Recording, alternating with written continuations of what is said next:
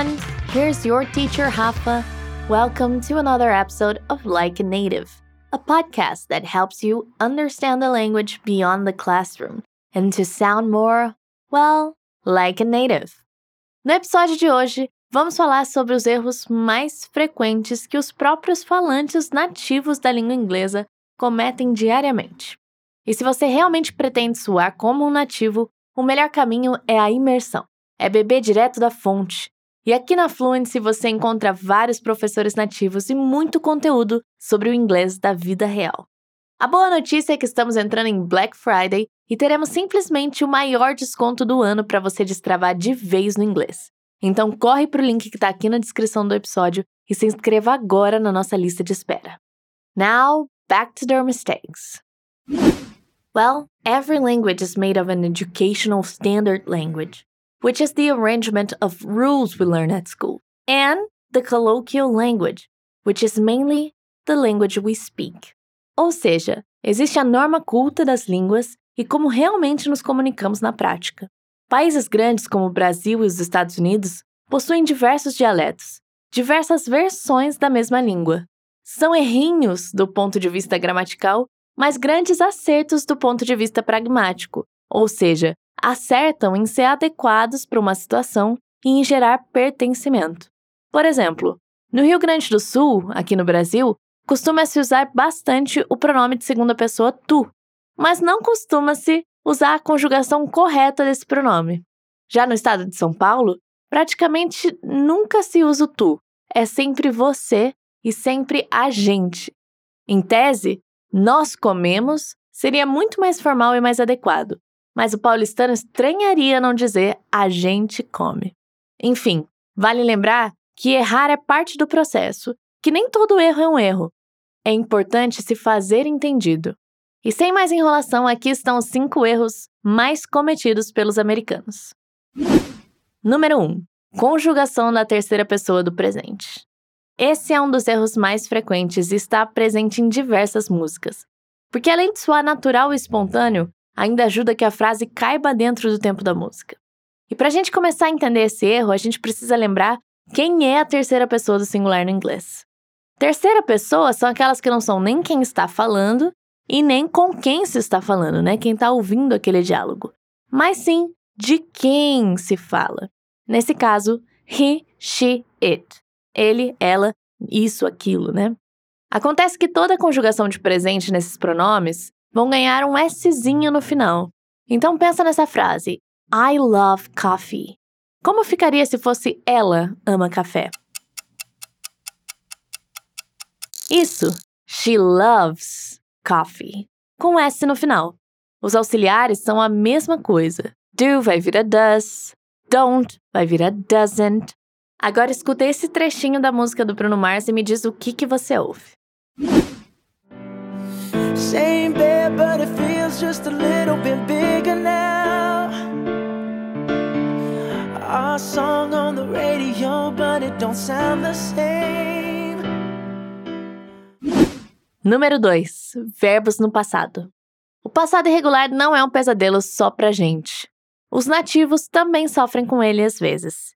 E às vezes o erro é tão comum que chega a ser incorporado de fato na língua. É o caso do verbo sonhar, que em inglês é dream.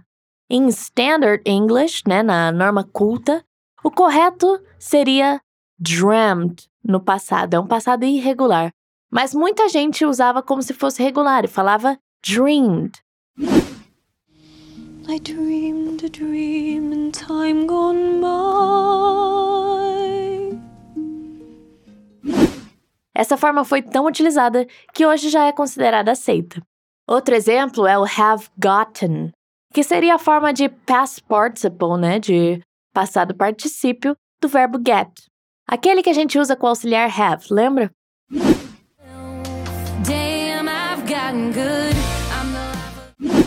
Pois é, originalmente o past participle de get era igual ao passado simples, que é got. Mas os americanos começaram a utilizar bastante e essa forma foi incorporada à língua também. E até hoje é uma forma de verbo que não se encontra na Inglaterra, só nos Estados Unidos. Número 3. Palavras homófonas. O terceiro erro mais comum tem a ver com palavras homófonas, isso é, palavras que têm escrita diferente, significado diferente, mas exatamente a mesma pronúncia, o mesmo som. Ah, isso confunde qualquer pessoa. E por lá é bem normal ver gente confundindo then e then. É até difícil explicar aqui no podcast sem escrever, mas then com E e then com A são sons quase iguais. Apesar de só mudar uma letra, os significados são bem diferentes. O primeiro tem a ver com tempo e o segundo tem a ver com comparação. Outro que eles se confundem muito é your e your, que novamente soam muito parecido, mas um é um pronome possessivo e o outro é a contração de you mais o verbo to be are, né? Ou seja, você é ou você está. Uma brincadeirinha que usam lá para lembrar é a frase There's a difference between knowing your shit and knowing your shit. Número 4. Ain't, a dupla negativa. Esse é outro bem famoso que realmente vai te fazer soar como um nativo. Talvez você já tenha ouvido que no inglês nunca se pode negar duas vezes. Então, se queremos dizer que não temos nada de dinheiro, temos que dizer não temos qualquer dinheiro. Até porque, pela lógica, se você diz que não tem nada, significa que pelo menos alguma coisa você deva ter. Consegue acompanhar? Bom, vamos aos exemplos. Lembra daquela música da Whitney Houston? I Have Nothing.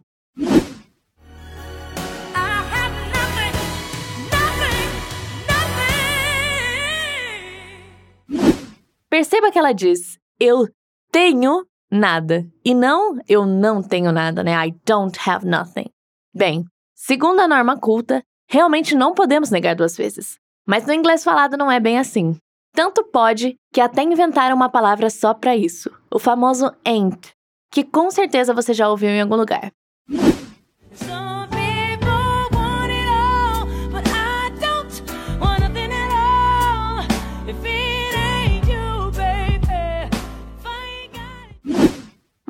Significa, afinal?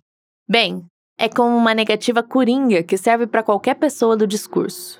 Portanto, pode ser usada tanto como negativa normal, como nessa música que a gente ouviu, If I Ain't Got You, se eu não tiver você, como também pode ser usada para reforçar essa dupla negativa, como nessa música aqui. Ain't no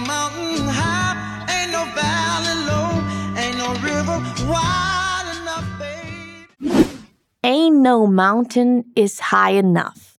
Ain't e no, um do lado do outro, duas negativas. Número 5. Descarte do whom e whose. Por último, uma que é bem difícil para todo mundo: a aplicação dos pronomes whom e whose.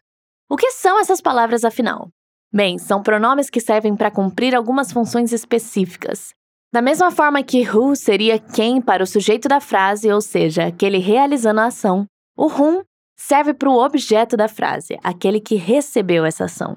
Então, olha esses exemplos. Who called you last night? Quem te ligou ontem à noite? Estou perguntando quem é o responsável pela ação de ligar.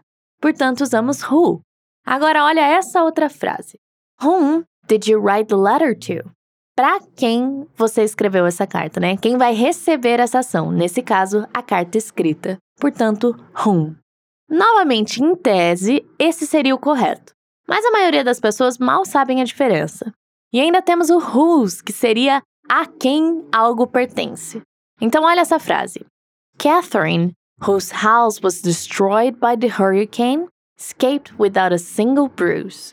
Ou seja, Catherine, cuja casa, a casa que pertence a Catherine, foi destruída pelo furacão, escapou sem nenhum arranhão. Whose funciona como nosso cujo aqui no português, que a gente também não usa muito, soa formal demais, né? Sendo assim, eles praticamente só substituem tudo por who mesmo. Well, it seems like we've come to an end. That was fun, guys. Take care and remember that making mistakes is part of the process and making the right mistakes might help you to sound even more like a native. Não esquece de conferir mais conteúdos no nosso Instagram, arroba See ya! Bye!